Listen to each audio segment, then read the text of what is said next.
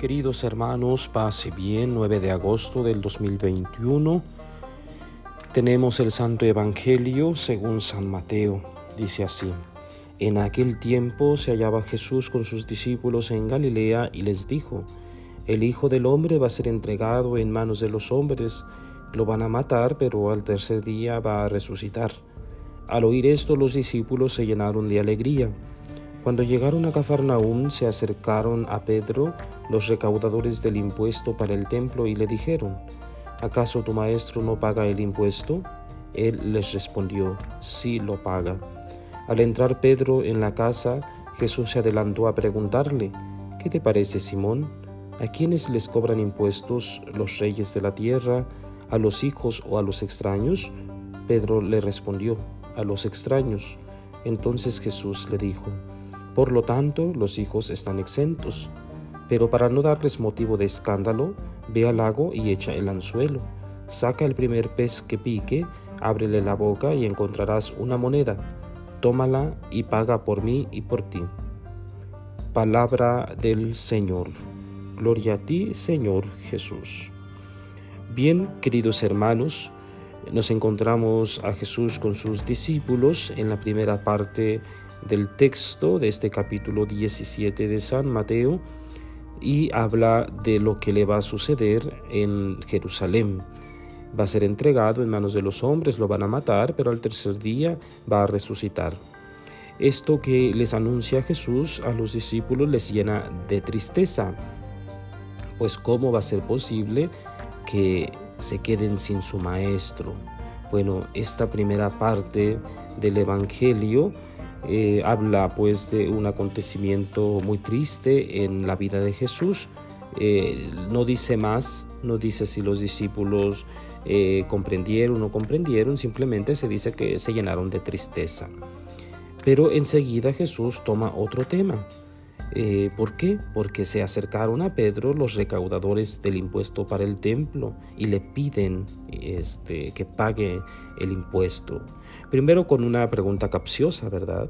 ¿Acaso tu maestro no paga el impuesto? Pedro con mucha seguridad dice que sí lo paga. Entonces, eh, este tema eh, se vuelve el tema central del texto que hemos escuchado el día de hoy, lunes. Eh, Jesús pregunta a Pedro a quiénes se les debe cobrar el impuesto, a los hijos, a los extraños. Obviamente Pedro responde que a los extraños. Entonces, refiriéndose que Jesús no tenía por qué pagar impuesto, no tenía por qué dar ese impuesto al templo si él mismo es dueño del templo, es decir, el Hijo de Dios.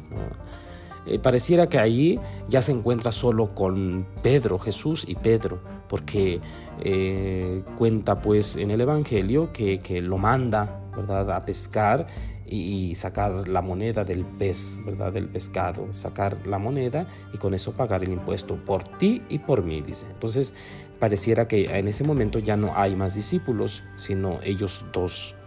El acontecimiento milagroso, ¿sí? Es que eh, Jesús ordena, ordena el tiempo y el espacio y es dueño de todo. Entonces, Em, un hecho milagroso eh, para ir pues al, lago, pescar y sacar la moneda. Pedro, a Pedro seguramente le impresionó este acontecimiento, pero en el texto no se dice más. Simplemente que Pedro fue, sacó y listo, ¿no? Este, no se dice el desenlace. Sin embargo, eh, ¿qué podemos nosotros aprender en este día? Bueno, primero que eh, esto de la muerte de Jesús queda muy latente porque culmina la obra salvadora con la muerte de Jesús. La redención plena y completa se realiza en la cruz y posteriormente con la resurrección. Bueno, entonces, em, primero eh, debe quedar bien claro eso para nosotros, para todos los católicos, los cristianos, los discípulos. Y enseguida eh, la, temática esta que, se realiza sobre el impuesto, pagarlo, o no pagarlo, eh, bueno, nos habla que ya desde el inicio hay un conflicto entre estos pagos, ¿verdad?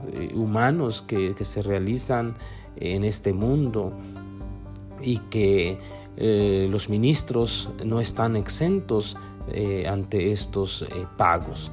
Yo creo que primero deberíamos aprender nosotros los ministros que estamos también llamados a estar al día con, estos pagos que sirven, que ayudan este, al crecimiento de nuestra sociedad en el mejor de los casos, ¿verdad? Porque así debe ser. El impuesto es para beneficio del pueblo, eh, no para los políticos, como sucede en muchos lugares. Bien, eh, enseguida, para enseñarnos que Jesús es el dueño, como ya dije, del tiempo, del espacio y de todo lo que hay en este mundo, y que Él puede ordenar una cosa u otra y se debe realizar. Es maravilloso el texto que hoy escuchamos. La iglesia celebra, nos invita a celebrar a Santa Teresa Benedicta de la Cruz, una monja carmelita que murió en la cámara de gas eh, del campo de exterminio eh, en Cracovia, este, en la persecución eh, en contra de los judíos. Ella es mártir, virgen y mártir, patrona de Europa. Eh, recordemos que Santa Teresa Benedicta de la Cruz procedía de una familia de una fe judía y por eso es perseguida como a todos los judíos le sucedió.